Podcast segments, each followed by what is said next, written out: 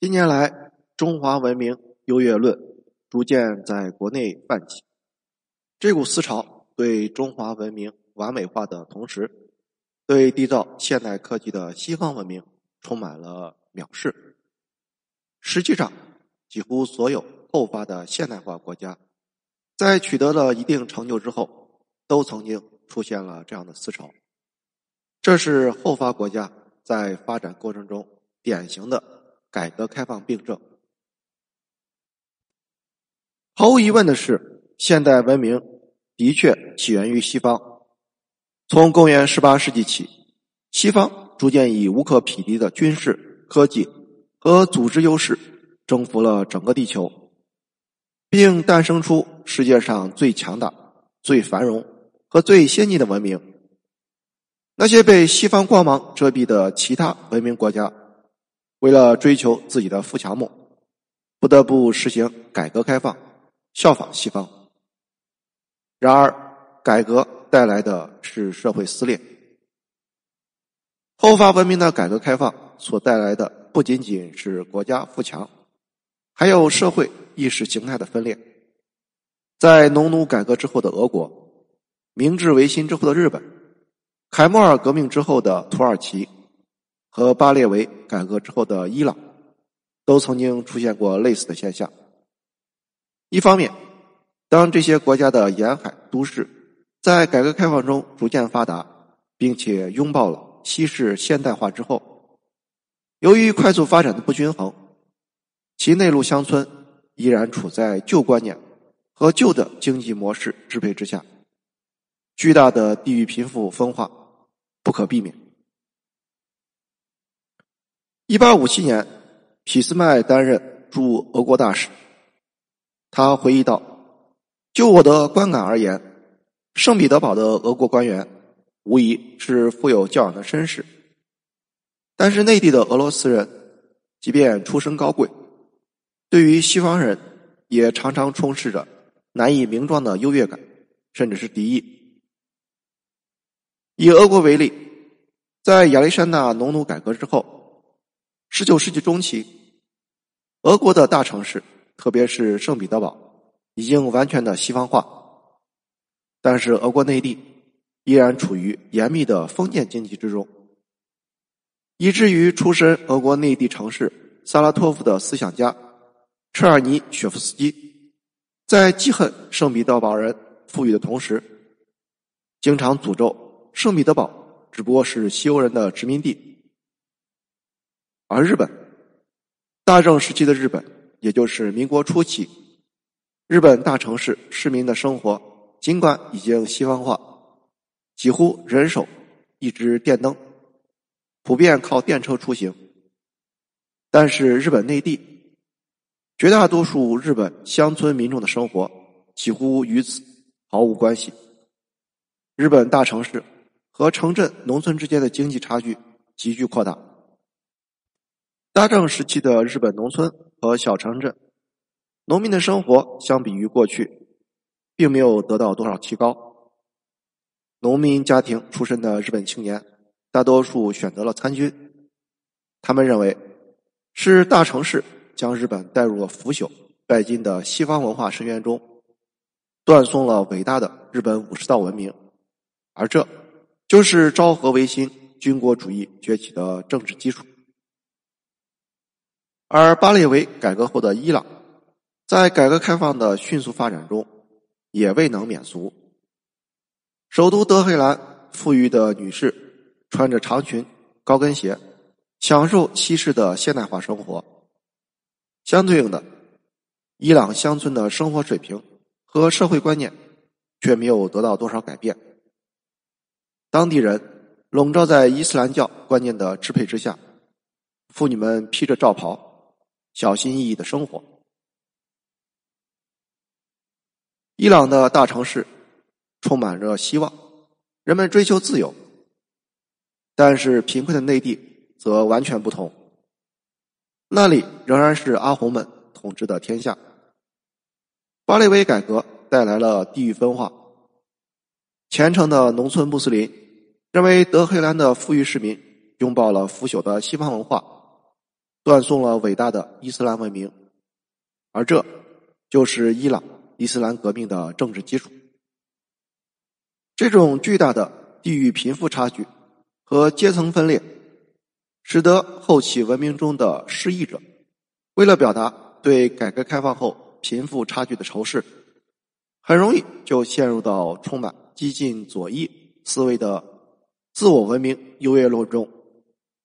由于改革开放带来的利益既得者，大多数享受着西方的技术、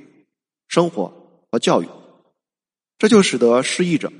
往往将对既得利益的反抗情绪转化为反西方和激进左翼思想的混杂体。十九世纪晚期的俄国反体制知识分子车尔尼雪夫斯基和赫尔辛就是这样的。他们认为，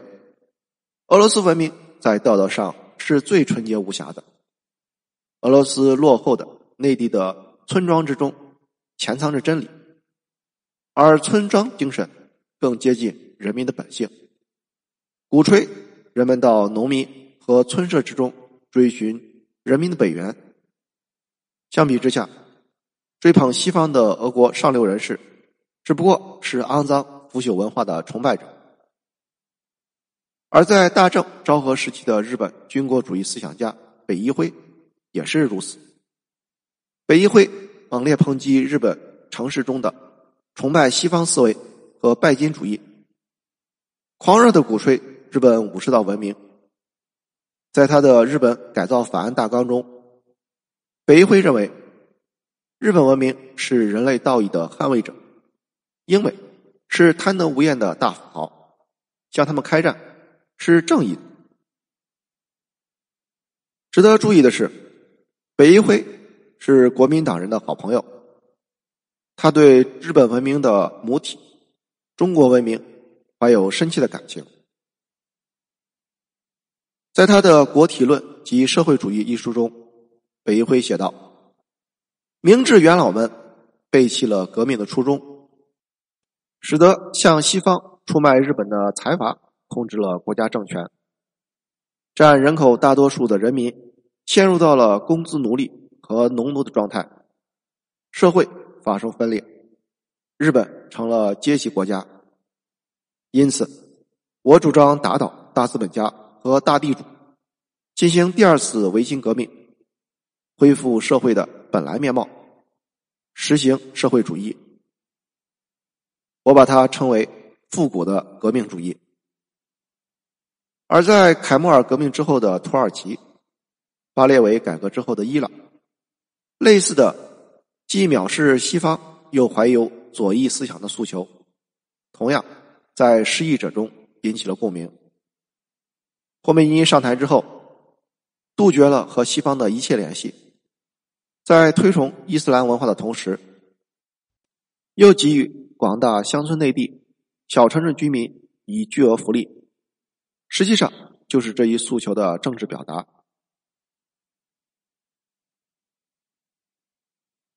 贫困的阶层拥抱反西方的言论，那么，随着后起文明、现代商业精英阶层崛起，这一阶层又是什么样的反应呢？富裕的现代商业精英为了攫取财富，不得不与西方同行进行残酷的竞争，为了更好的兜售商品或者保护自己的市场份额，这个阶层。往往不由自主的拥抱自我民族主义优越论，从而更好的实现其商业目的。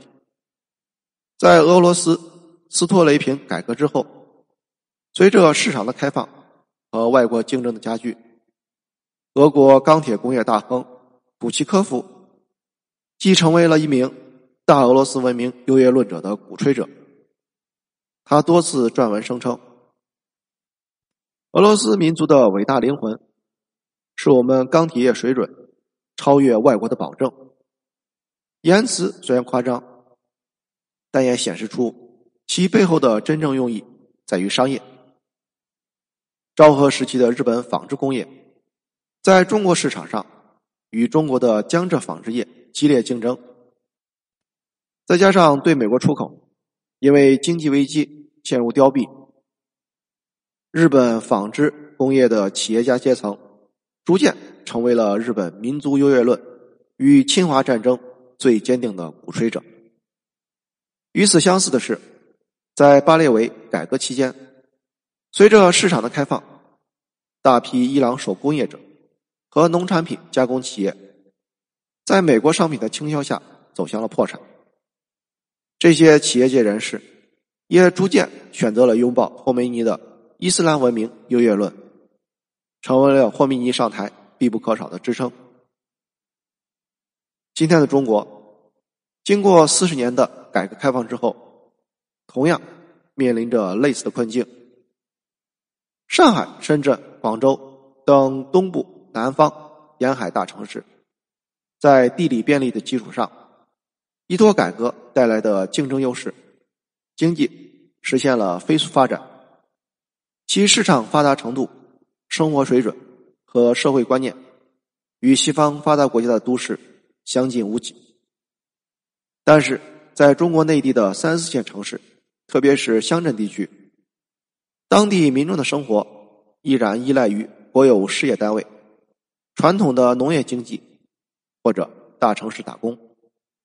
这就使得中国社会不仅地域贫富差距极大，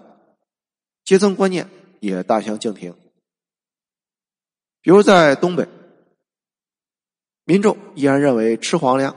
进单位是择业最好的选择，但是在深圳，公家单位很多时候更被视作是没钱挣的混吃等死的地方。这实际上就是一种巨大的认知差异。并将给中国社会对于改革开放带来不同的看法。相当一部分人认为，改革开放带来了西方的堕落思想，带来了贫富分化。他们高举着民族优越论的旗号，强烈要求恢复曾经的全民国有体系。而另外一部分商业精英阶层，为了获得更多的财富和市场。在文明优越论的诉求上，也与之达成了默契。这一思潮的出现，无疑应该引起重视，因为俄国斯托雷平改革的终结、日本大政改革的破灭，以及伊朗巴列维改革的失败，实际上都是这类思潮壮大的后果。历史经验表明，无论是俄国、日本还是中国。作为后发国家，其之所以能够实现富强，恰恰是因为改革开放的结果。如果没有改革，国家产业和技术的竞争力就无法释放；如果没有开放，国家就会陷入固步自封、妄自尊大中无法进步。然而，改革开放带来的快速发展，必然。会带来地域分化和贫富差距，西方文化带来的冲击无可避免。在西方色彩浓厚的现代化市场经济加剧贫富差异之前，失意者几乎都会不可避免的到了不切实际的自我文明优越论中寻求慰藉。这种思潮的壮大不仅不可避免，而且很可能威胁到改革开放本身。因此，在年轻人中树立真正的中华文明自信心，不仅仅是捍卫文化本身的需要，